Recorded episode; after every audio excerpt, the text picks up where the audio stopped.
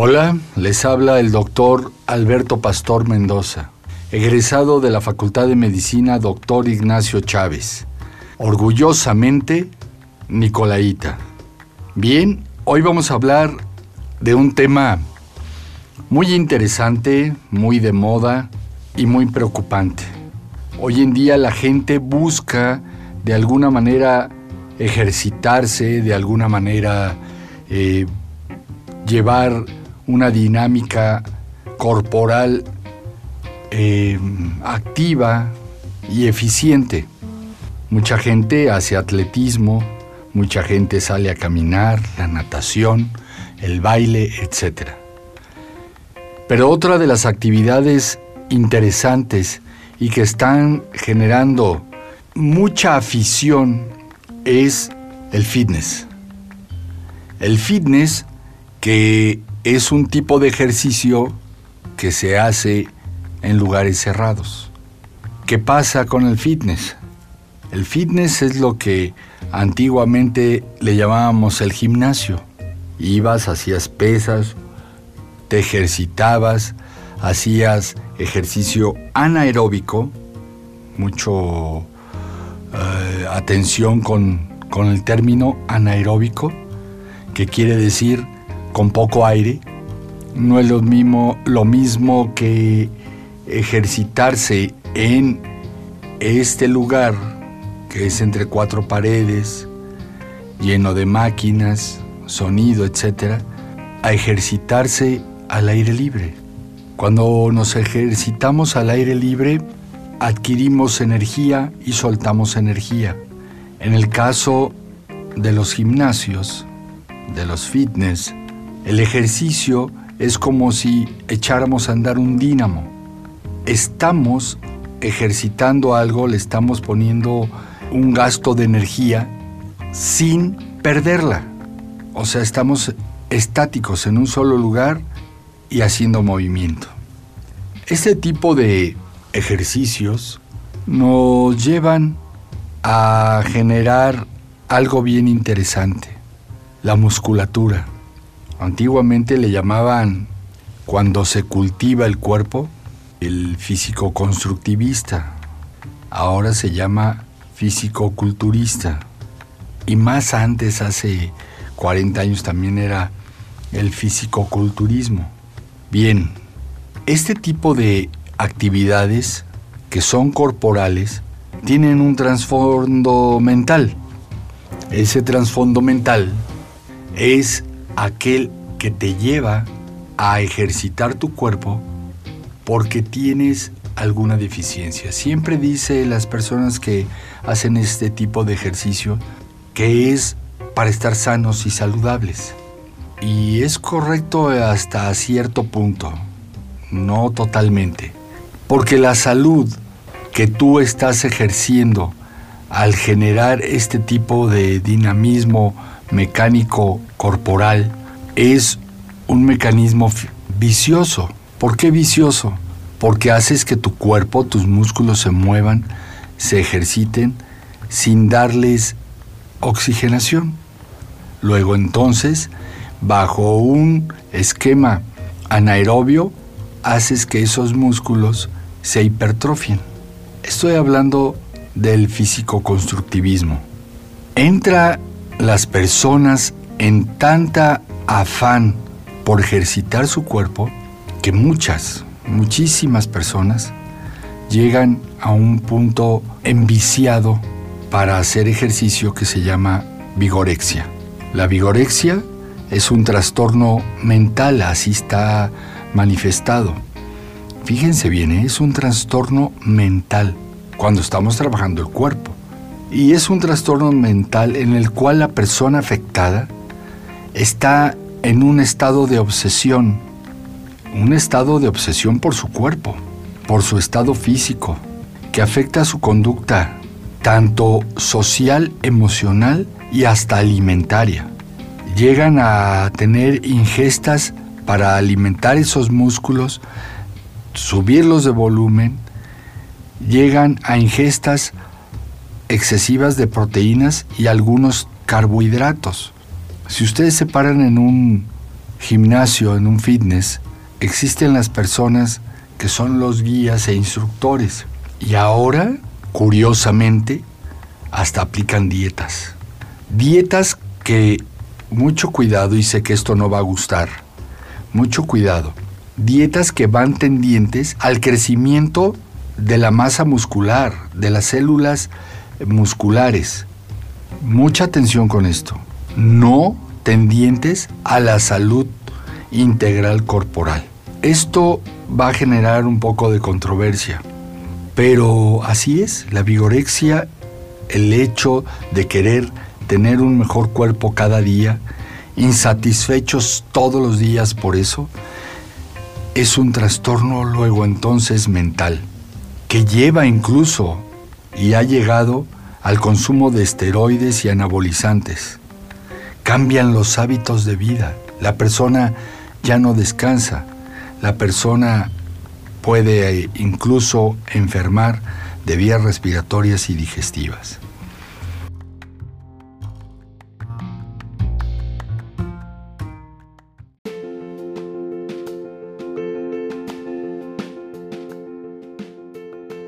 Muy bien, estamos hablando de una enfermedad, de un trastorno. Este es un programa que se llama Salud en Palabras. Y la salud implica muchas cosas, muchos detalles, muchos aspectos, muchos eh, temas que como este pueden generar cierta controversia, ya lo había dicho, y puede generar inquietud y molestia. Pero hay que decirlo, por el bien de todos. Hablábamos de la vigorexia que llega a ocasionar algo que se llama dismorfia muscular. Dis, que quiere decir eh, deformado, informe, muscular, porque después de todo, hacer hipertrófico los músculos hace ver el cuerpo fuera de su estética natural. Entonces le llaman dismorfismo muscular. Pero quedamos que tiene su fundamento mental, o sea, puede ser hasta emocional. Luego entonces, podemos decir que esta dismorfia muscular es un trastorno caracterizado por una preocupación en exceso con ideas de no tener un cuerpo suficientemente, vamos a llamarlo de esta manera, magro, musculoso, o sea, magro quiere decir que, que la carne predomina, y lo que conlleva esto a otros trastornos, trastornos sociales. Decía yo que estas personas empiezan a tener una alteración de convivencia, una convivencia social ya mínima. Son personas que se van a dormir temprano, todo el tiempo están consultando sus tiempos para comer, para caminar, para trabajar, para ejercitarse y cada vez le van generando más tiempo de su tiempo al ejercicio. ¿Qué pasa ahí? ¿Qué estamos hablando?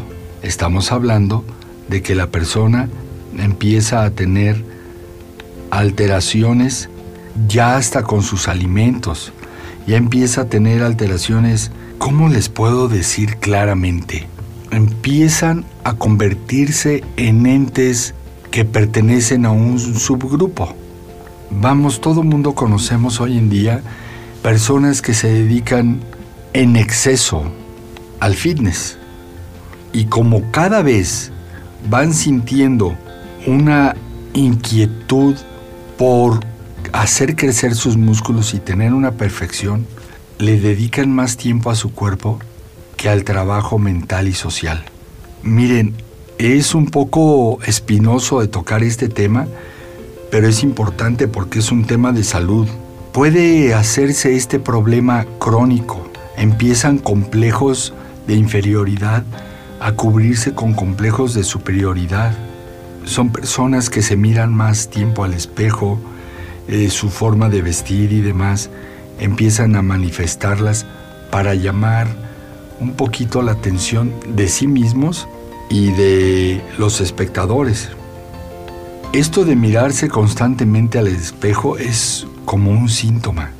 si el que me está escuchando ahora eh, trabaja este tipo de ejercicios, sería prudente ir haciendo una reflexión, una reflexión importante acerca de qué puede ocasionar tanto ejercicio en mi cuerpo. Miren, el exceso de ejercicio fatiga los músculos. Nosotros vemos músculos hipertróficos pero no sanos. Los músculos suelen ser eh, los tensores del cuerpo para la fuerza, para el sostén del esqueleto. Y cuando estamos generándole un vicio a ese músculo, ese músculo se fatiga aunque nosotros lo veamos bien. Incluso los instructores les dicen, eh, puedes eh, hacer el ejercicio, vete a reposar, descansa, pero no corras.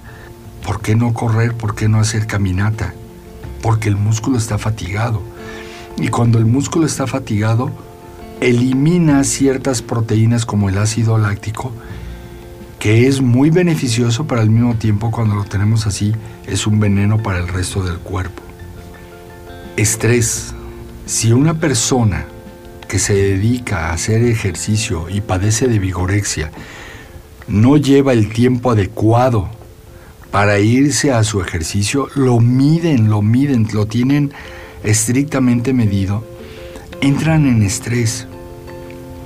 Si se saltan una sesión de entrenamiento o una de las comidas que tienen manifiestas de atún, eh, claras de huevo, etc., entran en estrés. Entran en estrés que ya per se el estrés es una alteración importante. Y si entran en ese estrés, van a generarse otros problemas gástricos o incluso de origen cardíaco. Quieren alcanzar, alcanzar objetivos, perdón, de ingesta diaria de proteínas. Las miden. Las miden sin saber cuánto es realmente lo que está requiriendo su cuerpo y sus músculos de proteínas. Las dietas que les dan, y mucho cuidado y ojo con esto, es para hacer crecer el músculo.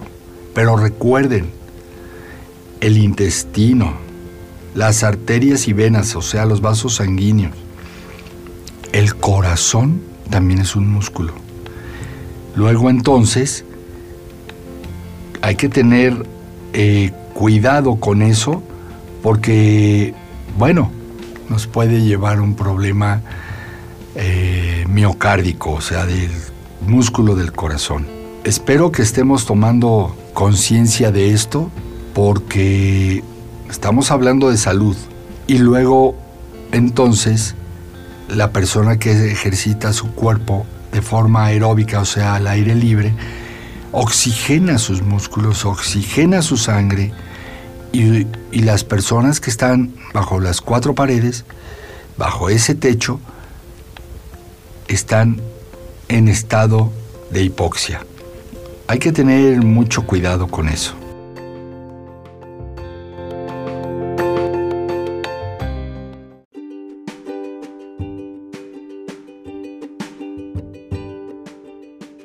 Bien, ya comentamos lo que es esto. Y para terminar este tema, que es muy largo, ¿eh? es muy largo, pero bueno, tratamos de resumirlo de tal manera que lo podamos entender. Estas personas que hacen este tipo de eventos, ¿qué más pasa con ellas? Al sentirse a disgusto, al sentirse diezmados, al sentirse eh, ínfima su desarrollo acuden al consumo de químicos que les ayuden a sentirse mejor, a, llegar a, a lograr la meta. Luego entonces consumen esteroides, consumen anabólicos. Y esto conlleva a un problema mayor todavía. El consumo de esteroides y anabólicos altera los ciclos naturales de las hormonas. Nosotros tenemos ciclos que son adecuados fisiológicamente al desarrollo de nuestro cuerpo. Y ahorita que digo esto, tengo que hacer hincapié en algo bien importante. Nuestro cuerpo tiene una estructura física, fisiológica. ¿Qué quiere decir? Soy de huesos delgados, huesos anchos, o sea que mi esqueleto cuánto puede soportar, mi masa muscular es adecuada, eh, soy normolíneo. Eh, todo esto conlleva al tipo de ejercicio que deberíamos de realizar y tampoco se fijan en ese detalle. ¿Qué pasa luego entonces? Como yo soy muy delgado, soy muy obeso, quiero llegar a la perfección de la estructura corporal, pero ¿qué es perfección? ¿Física? Luego entonces tienes que tener una normatividad de lo que es estético. Llegan y consumen estos esteroides y anabólicos que como principios químicos van a tener alteraciones celulares. Hay que tener mucho cuidado. Vamos a tocar este tema más adelante, vamos a, darle una prioridad después. Muy importante. Se despide de ustedes Alberto Pastor. Mi correo electrónico salud en palabras arroba gmail.com. Muchas gracias.